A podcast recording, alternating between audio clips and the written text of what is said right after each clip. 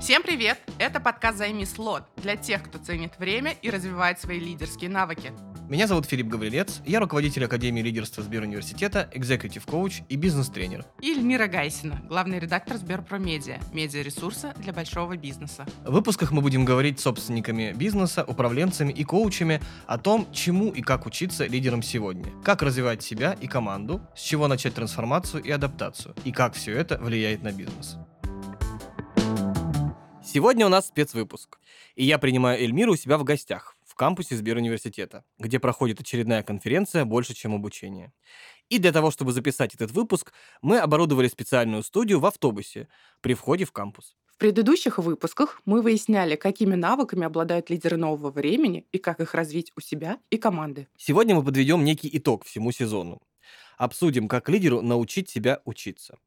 Поговорим об этом с Марианной Снегиревой, SEO нетологии. Привет. Привет. Привет почему важно постоянно учиться и какие предпосылки к этому дает внешняя среда. На самом деле тенденция постоянно учиться, она уже, собственно, развивается, и уже у многих она есть. И предпосылка очень понятная, то, что внешняя среда, она очень быстро меняется. Меняется она потому, что у нас очень быстро развиваются технологии. Вот мы сейчас сидим все в руках со смартфонами, вот еще не лет 20, мне кажется, если бы мы сидели в этом автобусе, то ни у кого в руках смартфона бы не было, понятно, потому что их просто не существовало. И, соответственно, технологии, они очень сильно влияют на все в нашей жизни, абсолютно на все. В первую очередь, конечно, нашу профессиональную среду, потому что все время появляются новые инструменты, новые профессии, нужно постоянно обучаться. И если, допустим, у тебя есть профессия, которая тебя устраивает, тебе все равно приходится постоянно обучаться, потому что появляются какие-то новые методики все время. То какие-то A/B-тесты появятся, то нужно как-то с юнит-экономикой научиться работать. Если владеешь инструментами, там, то в фотошопе что-то новое, то там, не знаю, какая-то фигма появится, то еще что-то. То есть все время появляется что-то, что тебе в работе нужно изучать. И, соответственно, если ты не будешь этого изучать, то ты будешь постепенно становиться неактуальным для рынка труда, будешь постепенно-постепенно как бы выходить из такой вот востребованности. У меня есть такой кейс. Я до нетологии работала в Otto Group Russia. Это компания, которая занималась рассылкой по почте. Вот эти каталоги от, не знаю, помните, такие толстые, красивые. Помним, помним. Да, вот эта вся история. Я из них поделки делал в школе. А я смотрела на них, прям мечтала. Там такая красота была, боже мой. Наборы пижамок, вот это все, боже мой. И в этой компании люди работали по 10, по 20 лет, а основной бизнес был полиграфический, да, потому что каталоги, печать, рассылка по почте тоже. То есть там цифровизации было достаточно много. И когда вот Group Russia начала проигрывать конкуренцию на рынке Amazon и Wildberries, стала постепенно уходить с рынка, они стали активно очень сокращать сотрудников. И вот люди, которые 10 лет работали в этой компании, вот они выходили на рынок и понимали, что они вообще никому не нужны, потому что полиграфисты никому не нужны, верстальщики полиграфии никому не нужны, дизайнеры не нужны, люди, которые умеют размещать рекламу в журналах, не нужны. И, соответственно, у них стал выбор либо вот искать где-то себе работу на каком-то очень таком, на самом деле, небольшом и часто не очень белом рынке, либо идти переучиваться. И люди стали переучиваться действительно. То есть те, допустим, кто был дизайнером полиграфических изданий, у меня подруга вот переучилась на UX, UI дизайн, mm-hmm. сейчас работает по этой специальности. То есть это вполне себе возможно, менять профессию. А если ты в своей профессии не апгрейдишь, то ты постепенно начинаешь уходить, соответственно, с рынка. Ну, тут ты приводила пример с эскалатором в своих выступлениях. Думаю, это тоже можно да, да, мне очень нравится эта метафора, потому что действительно сейчас мир такой, что да, как будто эскалатор, который тащит тебя вниз, и ты должен хотя бы просто перебирать ногами, чтобы просто на месте оставаться. Mm-hmm. Да? Я уж не говорю там, чтобы передвигаться вверх. Это да, это так. Это вот мы говорим про обучение в текущей профессии. Но у нас сейчас есть классная очень возможность менять профессию. Мой сын, ему сейчас 17, он готовится поступать в медицинский университет. У нас никого в семье не было медиков никогда вообще. Я, честно говоря, в легком шоке от того, что он собирается стать медиком. Вообще с чего? Но когда он мне это сказал, я сначала так забеспокоилась, а потом думаю, да ладно, не получится, придет нетология и станет программистом. как ты получишь новую профессию, если ты не умеешь учиться, если у тебя эта способность там условно атрофировалась. То есть, ну, не можешь. Поэтому, да, для того, чтобы сохранять эту актуальность и для того, чтобы добавлять себе возможности выбора в этой жизни, надо уметь учиться. Надо учиться. Мариан, смотри, вот есть э, концепция, которая ну, как будто бы стало моднее в последнее время. Это lifelong learning, да, обучение длиной в жизнь или непрерывное обучение. Насколько тебе кажется, это действительно что-то новое, как общественный феномен? Или на самом деле это просто хороший нейминг чего-то давно известного? Есть действительно это что-то новое или какой-то новый тренд? С чем ты связываешь вот его популярность в последнее время? Если мы говорим новое, надо всегда понимать, насколько новое. Но сто лет назад его еще не было. Объявлено было что-то лет на 15 назад, мне кажется, или 10, точно не скажу, но на самом деле относительно недавно. И действительно этой штуки не было. Это как раз вот связано, о чем мы говорили, потому что раньше мир так быстро не менялся. То есть вот как мы раньше учились? проходили в школе обучение, да, где учитель был источником знаний. Учитель учебник и там не, советская энциклопедия, да, там какое-то количество книг в библиотеке. Потом мы приходили там в университет, в институт, получали какую-то профессию, потом всю жизнь по ней работали, соответственно. Жизнь кардинально не менялась, то есть те навыки, которые у тебя были, ну, там, не знаю, максимум, что там людей за прошлый век появилось, телефон, домашний там телевизор, да. Спутниковое телевидение. Ну вот, да, в конце уже, да, это стало появляться. А в 90-х, да, вот этот вот разгон технологий, он начал все ускоряться, ускоряться, ускоряться, и людям действительно приходится обучаться чему-то новому. Очень много каких-то историй возникает, где мы, с одной стороны, необходимо нам учиться, просто необходимо, мы уже там в первой части, да, привозили примеры, что для профессии, допустим, это важно. А с другой стороны, это просто повышает твой уровень жизни, да, твое качество жизни повышает, потому что ты получаешь возможность общаться с какими-то инструментами, с которыми ты вчера не общался. А этих инструментов будет все больше и больше. Сегодня это одна история, завтра, не знаю, какие-нибудь очки будут или еще что-нибудь. Тут нейросети, там еще что-то, тут там какие-то ТГ-чаты. В общем, эта история, она постоянно будет меняться. То есть вот это вот обучение постоянно, реально на протяжении всей своей жизни, эта штука началась, и она будет продолжаться. То есть это не какая-то история, которая длится у человечества, там, не знаю, спокон веков, это, как, не знаю... Необходимость. Да, да, это необходимость, следствие, не знаю, там, младшая сестра от прогресса. Ну, в общем, это какая-то штука, которая идет с ней в паре. Это просто неизбежно. Как привить привычку учиться? Непросто как, собственно, любую привычку привить, всегда непросто. И на это есть очень много разных-разных методик. И нет какой-то одной понятной, подходящей для всей методики. Иначе мы все бы уже бросили курить, пить, ходили бы в спортзал, чистили зубы, там, не знаю, делали массаж лица или что там еще нужно делать, и учились. Да? И это было бы все нативно, легко, вообще абсолютно без всяких усилий. Конечно, учеба требует усилий абсолютно точно, и для взрослого человека тоже. С чем это связано? Ну, во-первых, нам реально сложнее учиться, чем детям. У нас жизнь не предназначена для того, чтобы учиться. Если у детей есть специальное время, специальное место, им взрослые говорят, твоя работа ходить в школу, то есть твоя работа учиться. А у нас есть твоя работа работать. А еще у нас есть работа там детей воспитывать и заставлять их в школу ходить. А еще у нас есть друзья, а еще у нас есть хобби, а еще у нас есть много всего. И как-то вот в эту штуку нужно еще встроить обучение. Это просто очень сложно. И поэтому, конечно, это вызывает большие сложности у человека, да, и большое сопротивление этому. Там, надо ли мне вообще вот еще так свою жизнь как-то вот упихивать это обучение мы уже немножко отвыкли учиться. Да? Если в школе детское сознание оно такое, что ты легко понимаешь какую-то информацию, чем старше ты становишься, ну, когнитивные функции, они постепенно-постепенно ослабляются. Да? И почему тем же бабушкам сложно освоить смартфон? Ну, потому что они уже как-то вот не так воспринимают все это быстро и гибко, и уже не так быстро, не знаю, научаются свайпать, как, допустим, младенцы, которые буквально там это делают интуитивно с первых недель своей жизни, мне кажется, уже если вообще не из утробы. Вот, поэтому, конечно, взрослым это тяжело. И работать с этим нужно тоже, исходя как вот из любой другой привычки. Да? То есть нужно, во-первых, очень хорошо знать себя все-таки понимать, какие твои личные стимулы, какие твои личные там барьеры для того, чтобы делать это или не делать. Вот почему я там сравнила с фитнес-залом, потому что это тоже очень частая история, когда люди покупают карту фитнес-клуб, сейчас я буду ходить, значит, все, и там первую неделю ходят, вторую неделю ходят, а потом просто карта лежит, и куча оправданий, почему этого не происходит, да. И ты каким-то образом подбираешь, как себе это сделать. Я вот, допустим, поняла, что мне в фитнес-зале очень важно несколько параметров. Мне тоже было несколько заходов, но я для себя точно поняла, что мне нужно, чтобы зал был рядом, вот что прям 10 минут пешком, если ехать, все, не вариант. Я не поеду точно уже абсолютно. Второе, мне нужно, чтобы был персональный тренер. То есть, если я буду одна в зал, я в него не пойду. А к тренеру я пойду, потому что он меня встретит, и он за меня там всю программу составит. И третье, что мне очень важно, чтобы этот тренер был максимально там для меня ну, такой лайтовый. То есть он меня поддерживал, не ругал. То есть как только вот мне появляется какой-то жесткий тренер, ругает, я прям ой-ой, все. И вот как только эти вещи поняла, то есть я управляю сейчас так своим фитнес-залом, что он мне реально рядом, я хожу с тренером, и она мне абсолютно такая вот лайтовая, она мне любит, там, говорит, проспала, на 10 минут опоздала, да ничего страшного, сейчас я тебя за 50 минут так ухайдокаю, что... Да, что там не волнуйся про это. Вот. То же самое про обучение. То есть тоже всегда очень важно понимать, что на тебя влияет положительно, что там отрицательно. Допустим, там, не знаю, удобнее тебе заниматься утром или вечером.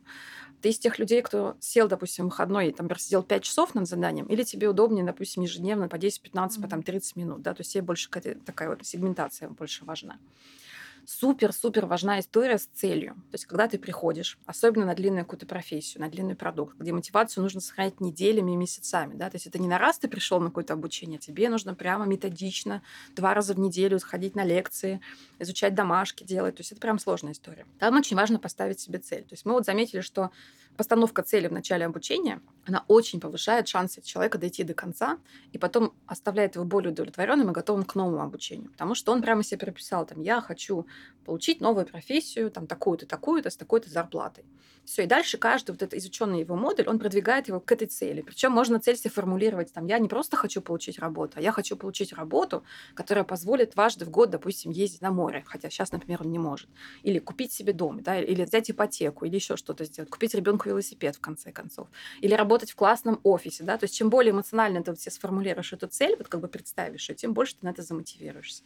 Вот эта история очень важна. И когда ты учишься, важно очень часто сопоставляться с этой целью, то есть напоминать себе, какая у меня цель, зачем я все это делаю, зачем эти все мучения, которые у меня, да, вот зачем этот фитнес-зал, там кубики, не кубики, килограммы, не килограммы, самочувствие какое-то. То есть это тоже очень важная на самом деле история. На самом деле про это очень можно долго говорить, потому что это, правда, очень большая тема, там вплоть до того, что можно делать какие-то ритуалы. Часто же, да, знаете, все утром в офис приезжаешь, наливаешь себе кофе, да? Вот кофе налил, типа, и начался рабочий день. А помните, этот фильм был «Служебный роман»? Там все женщины приходили, mm-hmm. сначала красились. Mm-hmm. Это такой был у них ритуал ну, тоже. Ну, Филиппа до сих пор так рабочий день начинается. Да, каждый день. Каждый день сначала крашусь, да, потом пью кофе, там рабочий день не закончился. Я не пью кофе. Вот, поэтому, например, если у человека есть тоже ритуал, какое-то место, где вот мне комфортно учиться, да, тоже может быть кружка кофе там, или чай, или какой-то светильник, цветы красивые. То есть ты, ты понимаешь, что тебя это настраивает. Вот сейчас я сажусь учиться.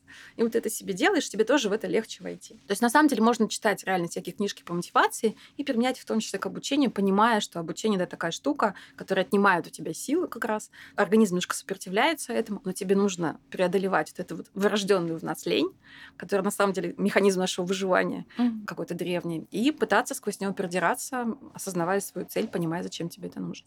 А вот что еще? Какие могут быть условия, которые помогают? Есть очень важная штука. Это когда ты в своем календаре прям планируешь время для обучения.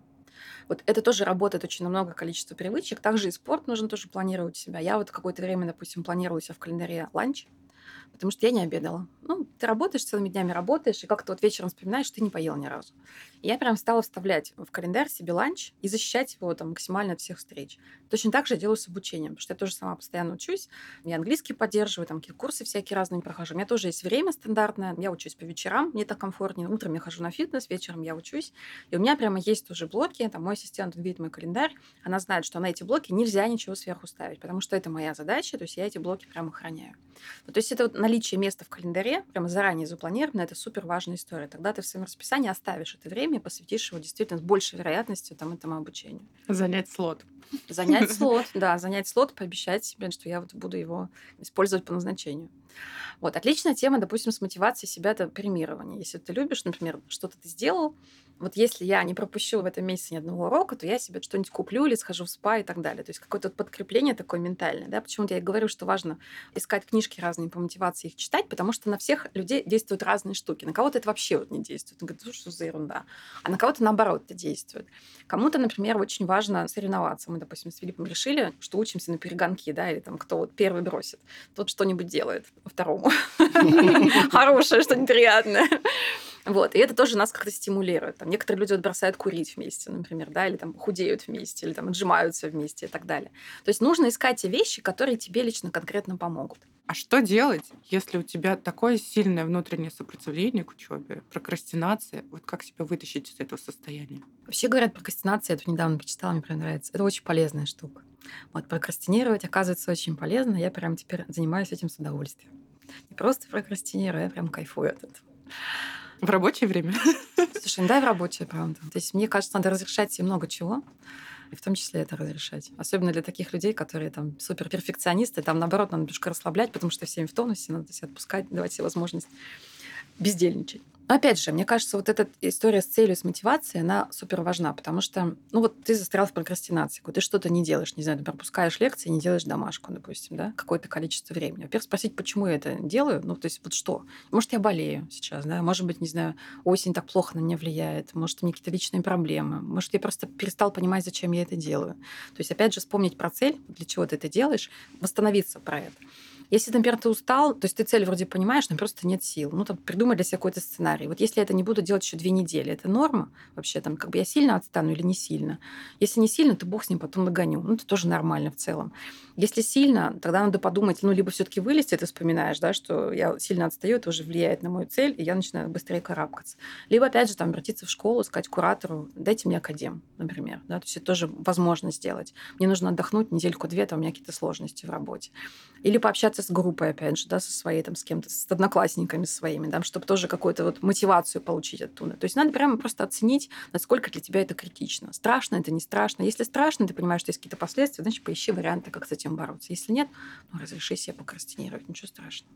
Никто от этого еще не умирал. Если представить себе обратную ситуацию, вот представим, я привил себе привычку учиться, и вот что-то никак не могу остановиться.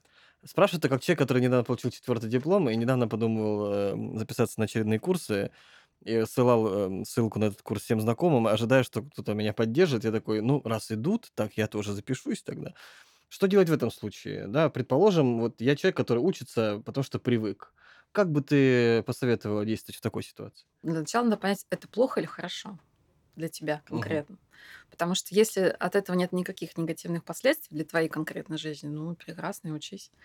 Покупай курсы, проходи их. У меня тоже есть много знакомых, которые учатся, ну, вот просто потому что они обожают учиться, вообще не представляют себе, как можно не учиться. Там тоже несколько высших, и несколько MBA, и вообще всякие разные языки и так далее. Но если у человека есть такая склонность к этому, и это там ну, закрывает какие-то его потребности, почему нет? Другое дело, что если, например, ты понимаешь, что это твоя какая-то история с компенсацией чего-то, то есть ты, не знаю, учишься, о чем ты мечтаешь, и всеми остаешься каким-то недовлетворенным. Я с психологом очень люблю общаться, на самом деле. Я вообще понимаю, что это очень важная такая история, понимать себя. Вообще осознанность жизни очень важна во всем, абсолютно в обучении в том числе. И мы когда с психологом работали, мы, допустим, нашли мне сценарий, что я там недостаточно хороша, потому что меня воспитывала мама, ну, как многих, на самом деле, детей родом из советской эпохи. Она говорила, что ты можешь лучше. Ну, вот у тебя пятерка, ты можешь лучше. У тебя 5 с плюсом, ты можешь лучше. Всегда можно лучше. Шесть. Шесть, да, десять. Всегда будет лучше что-нибудь. Там быстрее, лучше, качественнее. И ты из-за этого чувствуешь, что ты всеми как будто не дотянул чуть-чуть. Да? И вроде ты уже и так отличник, а все равно ты вот не да. Из-за этого всеми карабкаешься, пытаешься делать идеальнее, идеальнее, идеальнее, идеальнее, а все равно от этого ощущения спокойствия не наступает. Вот если это отсутствие спокойствия проявляется, допустим, в постоянном желании там чего-то изучить, стать специалистом, избавиться, допустим, от синдрома самозванца, потому что я еще чего-то там не знаю, ну, лучше пойти к психологу и реально с этим разобраться. Потому что обучение это классная история, но она должна работать в плюс человеку, а не в минус. Если человек там, не знаю, тратит кучу денег и берет кучу кредитов для того, чтобы обучаться, ну, тоже, наверное, это какая-то проблема. Зачем он это делает? Он получает Чикагский MBA для того, чтобы продвинуть свою карьеру, потому что он четко знает, что хочет работать в США, ему точно важны эти деньги, он берет кредит, потом он получит работу, там этот кредит отдаст. А если он это делает для того, чтобы, ну вот, типа, у меня еще чикагский MBA, и при этом я по уши в долгах, вот, но у меня вроде есть MBA, но я не понимаю, зачем он мне нужен, ну, тогда, наверное, имеет смысл правда поработать с психологом, понять, зачем тебе это нужно, либо отказаться от этого, либо перевести просто в соответствие. Ну, или бабушка в детстве мне говорила, что без чикагского MBA ты человеком не станешь. Да, да, и у тебя сценарий такой да. в голове, да, да. И вот получил чикагский MBA такой, и чувствуешь, что ты все еще не человек. Думаешь, боже мой, что же делать? Все рецепты уже попробовал, а так человеком не стал. Как ты считаешь, лучше углубляться во что-то одно, в какую-то сферу, или постоянно учиться новому? Тут тоже нет универсального ответа, как во всем в жизни. Это свойство жизни очень люблю, что так все сложно, неоднозначно. Зависит от того, как человек устроен и что он хочет от своей жизни. Вот у меня, например, был знакомый, который с четырех лет там танцевал, условно. И он вырос, стал хореографом, и вот всю жизнь он занимался танцами, и я ему очень завидовала, потому что у него какая-то вот такая понятная вот стезя, то есть он все изучал про танцы, там он жил весь в этих танцах, причем у него было какое-то конкретное направление, он в нем совершенствовался, его это вполне устраивало. Я в школе, вот, например, была, ну, условно, отличницей по всем предметам. Не только потому, что мама с меня это требовала, а потому что мне все было интересно. То есть я училась сначала в литературном классе, потом в физическом. В общем, у меня полный какой-то разброс вот этих вот знаний, потому что мне, в принципе, интересно все. То есть вот эти вещи тоже важны, потому что, правда, есть люди, которые очень-очень сфокусированы на том, что они делают, и им интересно углубляться, углубляться, углубляться именно в то, что они делают. Иногда даже в таком сценарии есть необходимость в каких-то соседних знаниях. Сейчас очень популярна вот эта вот T-shape концепция обучения, когда у тебя есть специализация, например, ты маркетолог, да, то есть у тебя вот эта вертикаль, твой основной столб, вот этой буквы Т, у тебя маркетинг, но тебе при этом нужно немножко знать про аналитику, потому что это вроде как бы смежная сторона, но она тоже связана с твоей работой. Тебе нужно, может быть, уметь там на тильде лендинги собирать. Это уже дизайн, но тебе для того, чтобы сделать этот ленд самому быстрее, да, или просто понять, как это работает, нужно это изучить. Тебе что-то из продуктового подхода нужно, да, потому что тебе нужно тоже уметь там каздевы проводить, те же самые там гипотезы отрабатывать. То есть ты начинаешь вот верхнеуровнево изучать какие-то вещи, которые не совсем как бы про твою специальность, но тебе тоже очень полезны и важны. Где-то ты сможешь это делать сам, где-то ты сможешь лучше коммуницировать со специалистами этого уровня, то есть это тоже такая важная история. Вот. Но в целом, конечно, менее глубокий и более широкий способ потребления информации, он сейчас, конечно, превалирует вот на такой глубокой специализации, именно потому что профессии всеми размываются, они все время слепляются между собой. Был маркетолог, был аналитик, бамс тебе маркетинг-аналитик, там, не знаю, был журналист, был аналитик, бамс тебе дата-журналистика. Ну, в общем, много сейчас таких вот вещей, поэтому, конечно, умение залезать в какие-то новые сферы, оно, в принципе, очень важно. Вопрос, до какого уровня, да, потому что ты тоже можешь покрыть там все-все-все по чуть-чуть. Ну, опять же, чтобы что? Нужно опять посмотреть про свою цель и опять там, возвращаясь к осознанности, понимать, чего ты хочешь, почему ты этого хочешь, как ты хочешь этого достичь, и там ты сам найдешь очень много ответов на самом деле. То есть не брать универсальный сценарий с других людей рецепта, а именно искать свой подход к этому. Я как раз вот больше про не мой знакомый, который танцами занимался, и почему я, говорю, я одно время ему завидовала. Потом просто поняла, что я другая. Просто я другая. Это, ну, у него такая судьба, у меня такая. Каждый классный по-своему. Я не люблю повторять одно и то же, то есть мне неинтересно углубление во что-то одно прям вот очень глубоко. У меня даже, когда я профессию меняла, то есть я всегда новое место работы, у меня один из критериев был, что я прихожу на собеседование и не понимаю половину слов. Вот если я не понимаю половину слов вот в этой сфере деятельности, мне прям интересно. А ухожу я обычно, когда я понимаю, все, мне скучно. Но мне прям скучно, потому что я опять одно и то же делаю, там раз за разом. Я вот работала в журнале, была редактором рубрики «Мода и красота». Первый год было интересно, мы там каждый месяц писала какие-то статьи, материалы, второй год вроде тоже, а потом я поняла, так, Новый год будет, осень пилинги, весна свадьба, Новый год. Один и тот же план, то есть ты все время проходишь эти 12 номеров, это будет какой-то бесконечный круг, ну и все, я встала и вышла, потому что мне это неинтересно абсолютно. Да, можно совершенствоваться, писать про пилинги. Да, пилинги будут меняться. Ну, как бы, ну, это настолько минорные изменения, что мне вот некомфортно в этом, да, то есть мне нужно всеми что-то новое. То есть мне это, наоборот, дестабилизирует, когда повторение одного и того же. Поэтому, да, я все время ищу себе какие-то новые вещи, но на самом деле в какой-то момент я поняла, что это как пазл складывается в какую-то свою судьбу, потому что когда я пришла в нетологию, это было очень интересно, потому что у меня какое-то ощущение, я даже не знаю, может, я аниме пересмотрела. Вот, или там Звездных войн или еще чего-то. Но ты вот приходишь и такой думаешь, ага, вот зачем все это было в твоей жизни. Вот здесь сейчас ты все это применишь, потому что вот смотри, ты была административным директором, ты все знаешь про офисы, вот здесь это тоже важно. Вот ты была в продажах, вот ты была в маркетинге, вот ты была в контенте, ты была в телевидении, и вот здесь все это нужно.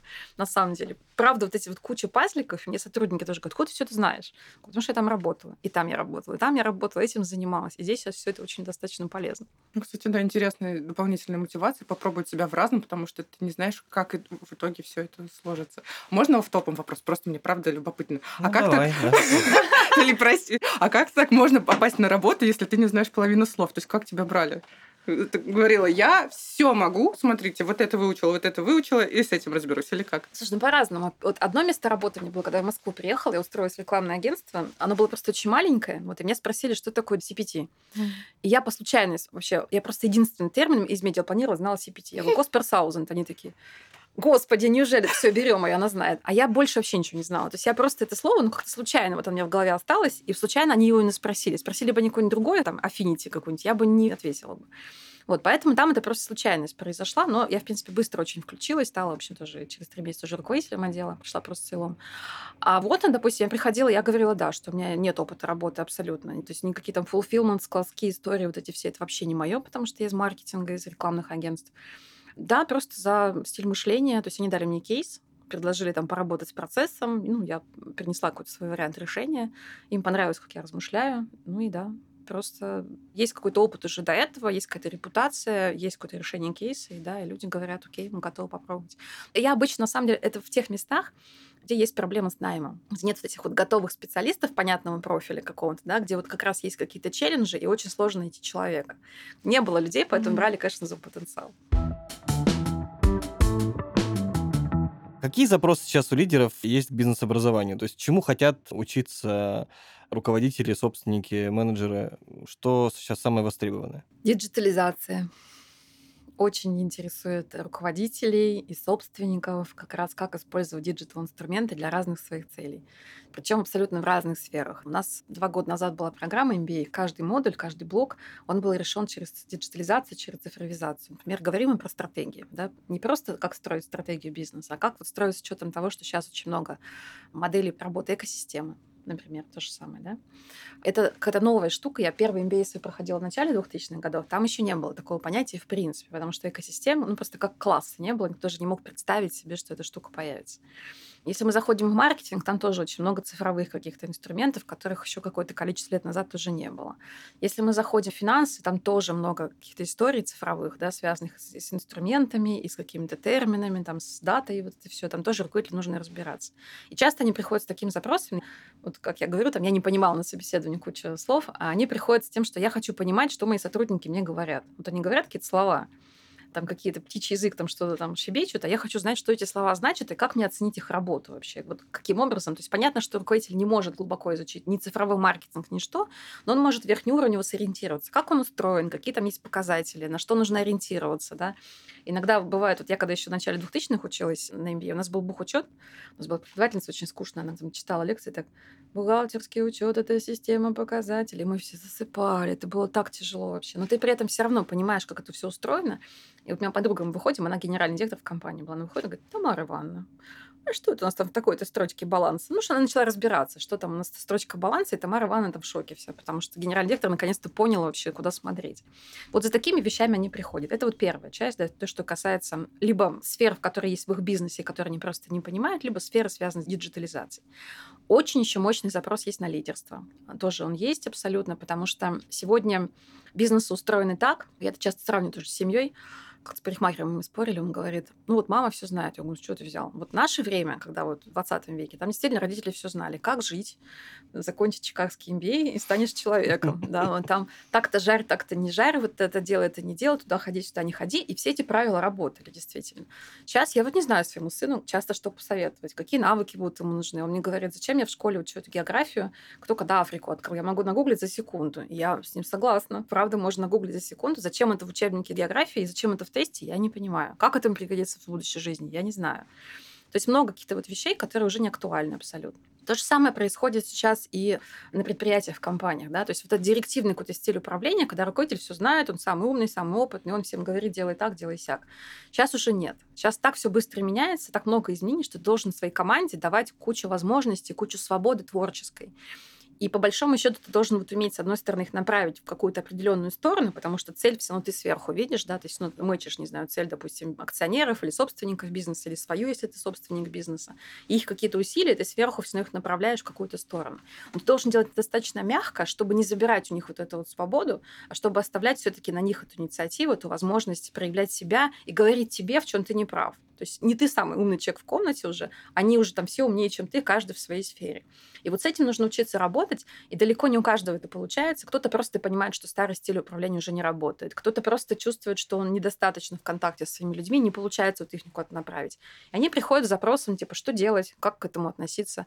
Два года назад делали курс со Станиславом Шекшнёй как раз про лидерство, и там было вот очень интересно. У нас в группах были и руководители компаний большие, и собственники, и руководители среднего звена, и у всех примерно одни и те же проблемы когда в рабочую группу уходим, у всех примерно одни и те же там вот задачи. Как их замотивировать, как их проконтролировать, как сделать, чтобы я не догадался, а они мне самые первые сказали, что это нужно делать. Как сделать, что если я им что-то говорю, что не, не надо делать, мне говорят, ну подожди, это же не надо делать, давай вот по-другому. То есть как вот с этим работать, какие есть техники про это, да, какие должны быть подходы. Это тоже очень сейчас популярный запрос. А если говорить, скажем так, с обратной стороны, то есть у нас есть потребности самих лидеров, да, чему они хотят учиться и что они видят для себя актуальным.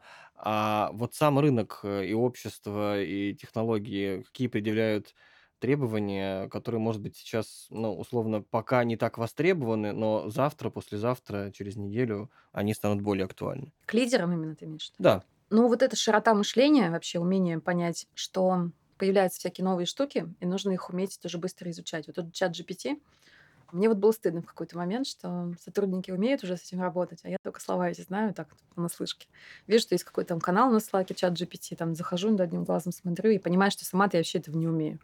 Вот эти штуки, конечно, нужно очень быстро потреблять, быстро ими учиться и вообще понимать, что вот всеми что-то появляется новое. Вот это вот Кто-то не помнит из известных владельцев больших компаний говорил, что бизнесмен должен быть всем параноиком. То есть все время это что-то, что новое, что, боже мой, что-то появилось, надо быстрее быстрее. Вот это очень важная история. Если ты отстаешь, то ты очень быстро становишься таким динозавром, который вот все еще какими-то вчерашними способами пользуется, а мир уже сильно изменился. Потом еще, мне кажется, важная история про поколение новое. Я, с одной стороны, не очень люблю вот это зумеры, бумеры, вот это все. Вот настолько просто, как это... Ну, так же, как я не люблю гороскоп. Вот мне... А кто ты по гороскопу? Я стрелец. А, ну это понятно, типичный стрелец. Типичный стрелец. Я в компании все тоже говорят, я куда-нибудь, ну, это типичный стрелец, понятно, пошел стрелец опять активничать. Но в целом, конечно, есть какие-то паттерны потребления, там у новой аудитории тоже, они все-таки не настолько, допустим, склонны признавать авторитет. Вот я в школе, когда училась, мама говорит, надо там что-то сделать, домашнее задание. У меня даже не было вопросов, почему надо. Надо, так надо. Я могу не сделать, конечно, но слово, что не надо, у меня вообще не возникало такой мысли в голове. У меня ребенок наоборот. И ему говорят, а надо помыть обувь. Он говорит, зачем? Я подвисаю, и мне приходится размышлять с ним вместе, зачем. Иногда я понимаю, что незачем что не нужно мыть обувь. Вот реально просто не нужно. Мне просто приучили это делать, а на самом деле причины для этого нет никакой. Ну, я ему разрешаю не мыть обувь. То есть вот эта вот штука, она, конечно, очень важна. Понимать вот это новое поколение, что оно по-другому. Недостаточно выйти и сказать, я тут ваш SEO, Поэтому делайте теперь все, как я сказала. Ну, надо еще авторитет у них заслужить, на самом деле, чтобы они стали это делать. То есть эти вот вещи тоже, конечно, нужно в себе чувствовать. Но это тоже, на самом деле, связано с первой этой историей, что нужно адаптироваться, вот постоянно адаптироваться к тому, что происходит в мире. И вообще как-то получается сохранять молодость мозга постоянно нужно.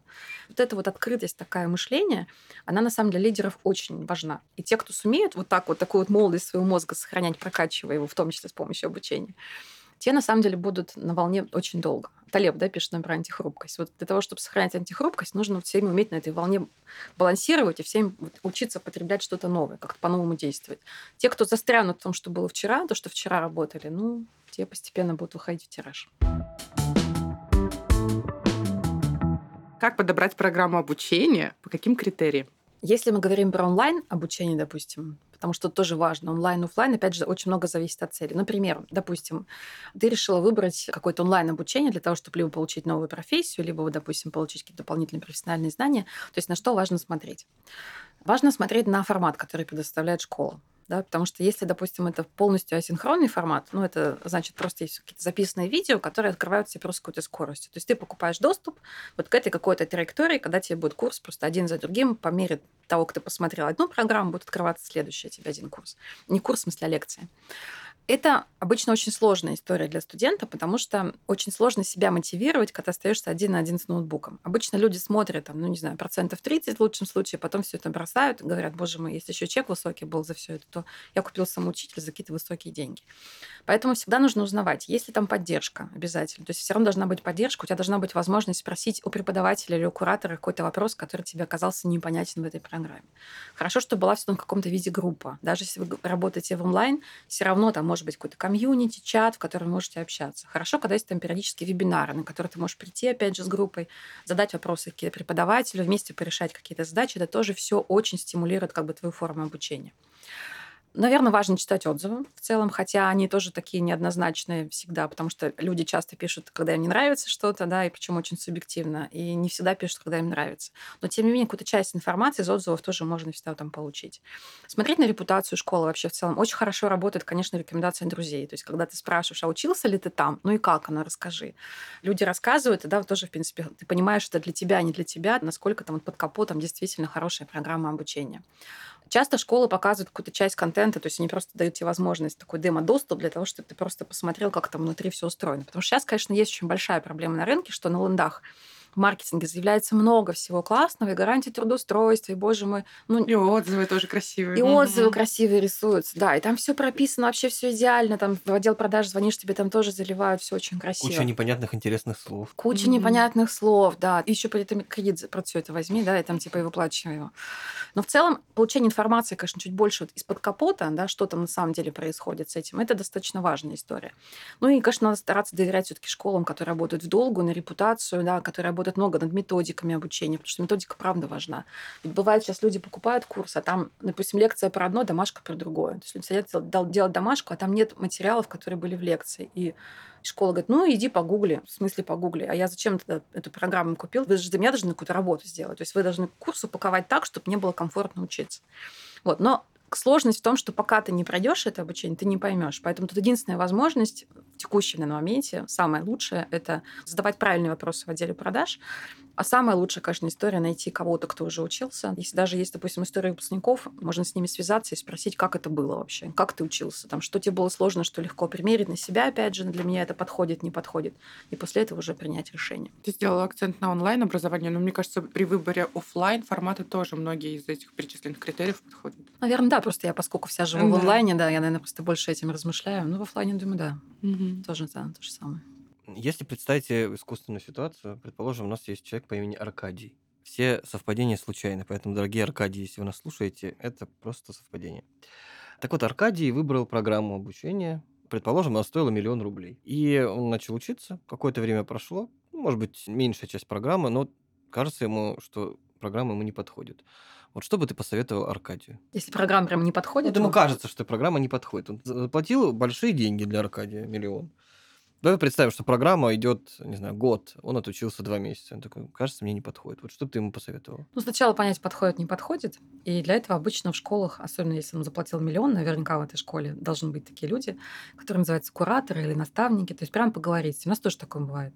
Когда студент приходит и говорит, что-то я учусь, вообще непонятно, надо мне это, не надо. И там дальше разное бывает развитие событий.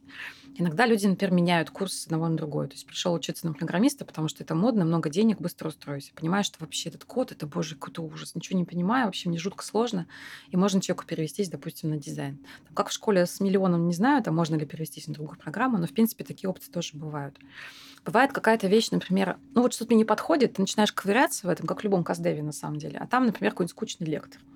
И просто есть такое вот разочарование, вроде ты продвигаешься по курсу, да, вроде, ну тебе неинтересно, время тратишь, деньги заплатил, а что дальше? И вот непонятно в моменте. Тебе опять же нужно там просто осознать, в чем твоя сложность, и вспомнить про твою цель, опять же, да, потому что этот текущий преподаватель неинтересный. Может быть, ты просто какую-то часть вот этого понижающегося с мотивационного твоего пути, а на самом деле ты потом вспомнишь про свою цель, там, не знаю, следующий преподаватель будет лучше, там, и так далее. То есть общение с наставником, с куратором в нормальной школе, в принципе, это хорошая история. Иногда, правда, человек понимает, что вот он купил, а на самом деле не надо было покупать, потому что на самом деле-то и цели у него нет, которые эта программа закрывает. То есть бывают люди просто, ну там, надо что-то сделать, надо что-то сделать, надо что-то сделать, пойду учиться. Начинает учиться, а понимает, что не это надо ему вообще делать, может, ему жениться надо на самом деле. Так тоже бывает. Тогда, да, может быть, обсуждается школой возврат денег, потому что, ну, было принято неправильное решение, надо лучше вернуть. То есть нужно разобраться со своей целью, нужно четко понять, что тебя не устраивает в этой программе, обсудить со школой, насколько это возможно, это неудобство устранить и дальше принять решение. Я люблю спрашивать про всякие нестандартные подходы к обучению.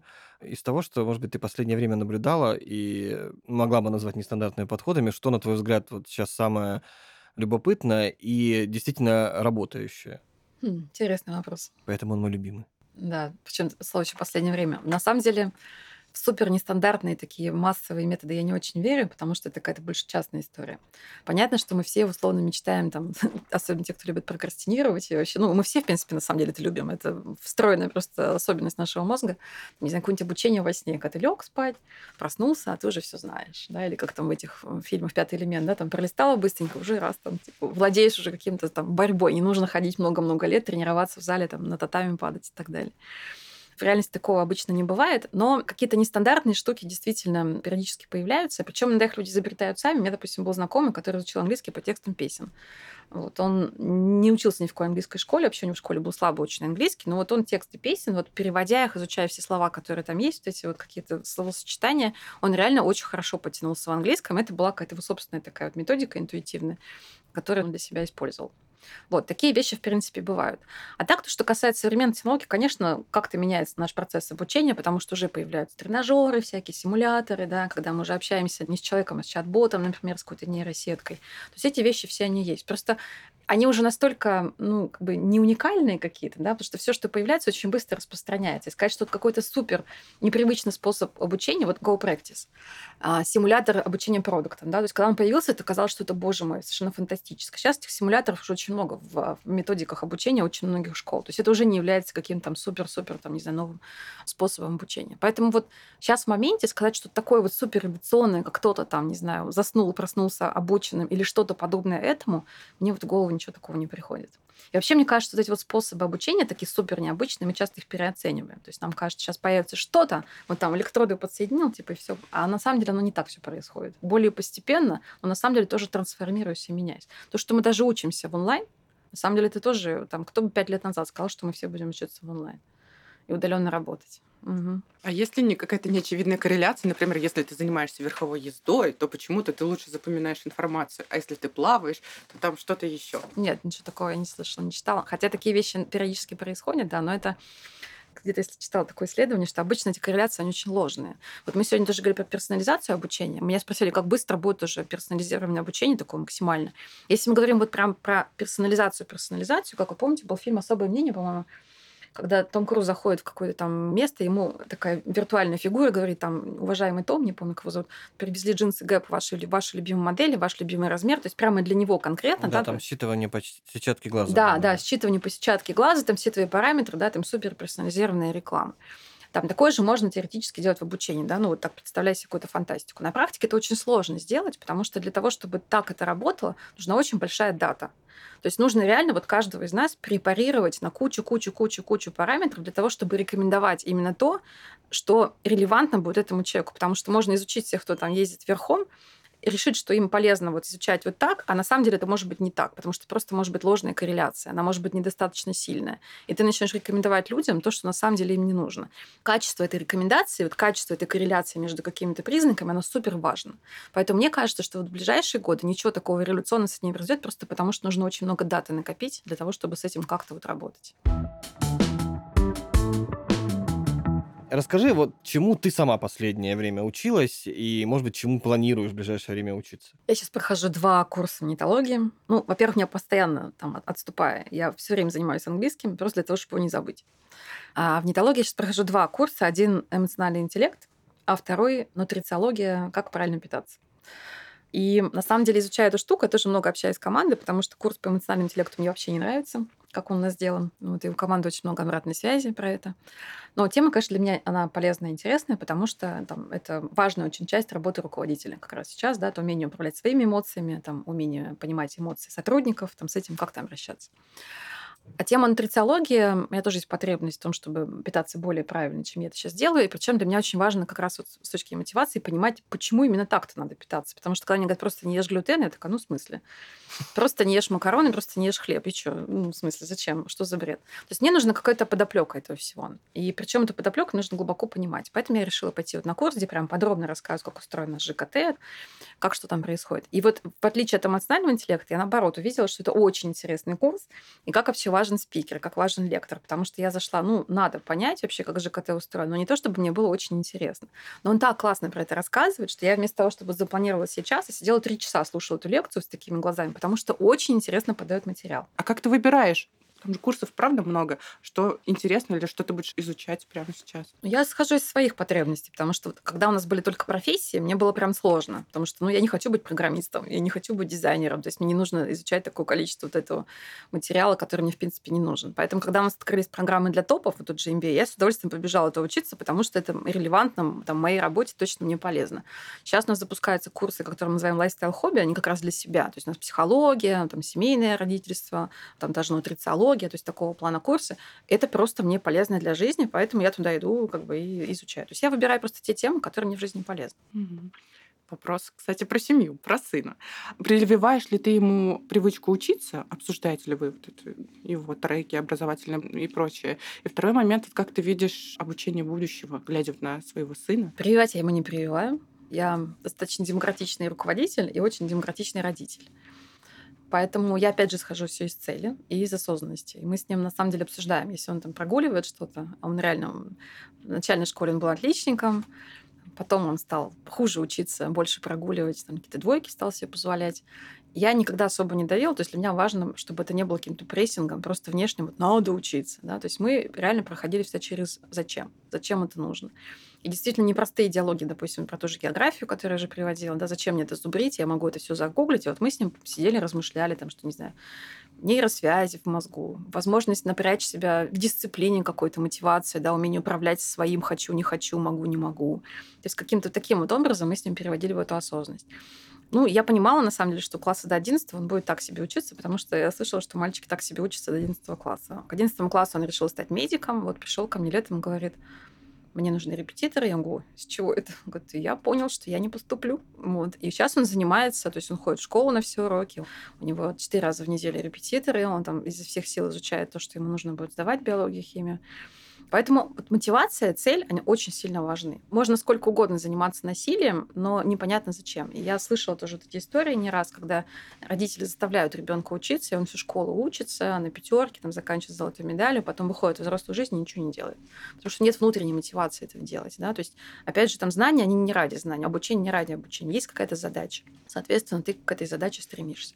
Ну и, конечно, для него это важно, что он все-таки живет в семье, в которой там, мать постоянно учится, всем что-то читает, что-то изучает. У нас в семье очень интересные диалоги. Я сегодня тоже на сессии рассказывала, что как-то вечером что-то ему рассказывал про работу, и упомянула слово синдром самозванца. Он говорит, а, я знаю. Я говорю, в смысле знаешь? Ему лет 14 было. Я говорю, ну расскажи. И он мне рассказывает откуда, откуда ты знаешь? Он говорит, да какой-то видосик в YouTube смотрел. Я говорю, а что ты там в YouTube смотришь? Мне прям интересно стало. И он мне там показывает программу, а там реально очень интересные всякие штуки. Это не то, чтобы там сплошные какие-то драчки, там, не знаю, или еще что-то, тиктоки. То есть там прямо реально куча интересной информации, и он это потребляет, потому что ему это интересно, у него просто есть любознательность, она немножко просто другая, не как вот там в школе мы там сидели параграф за параграфом.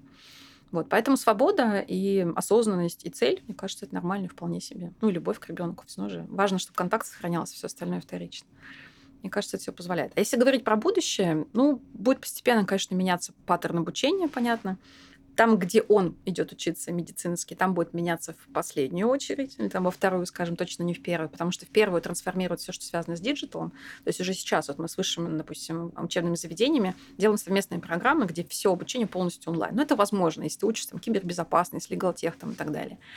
Если у тебя какие-то hard-навыки, как, допустим, у медика, да, то есть тебе все равно нужен какой-то офлайн компонент очень мощный, там, конечно, будет медленнее меняться трек обучения, просто потому что для того, чтобы его заменить, нужно какое-нибудь, не знаю, там, VR-оснащение или еще что-то. Это дорого достаточно и сложно. То есть там темп изменения будет чуть меньше. Вот, а так, ну, будет больше цифровизации, конечно, больше удаленки. Спасибо. Спасибо. Вы слушали подкаст «Займи слот». Чтобы не пропустить новые эпизоды, подписывайтесь на нас на всех подкаст-платформах и занимайте слот в своих календарях. До встречи в следующих выпусках.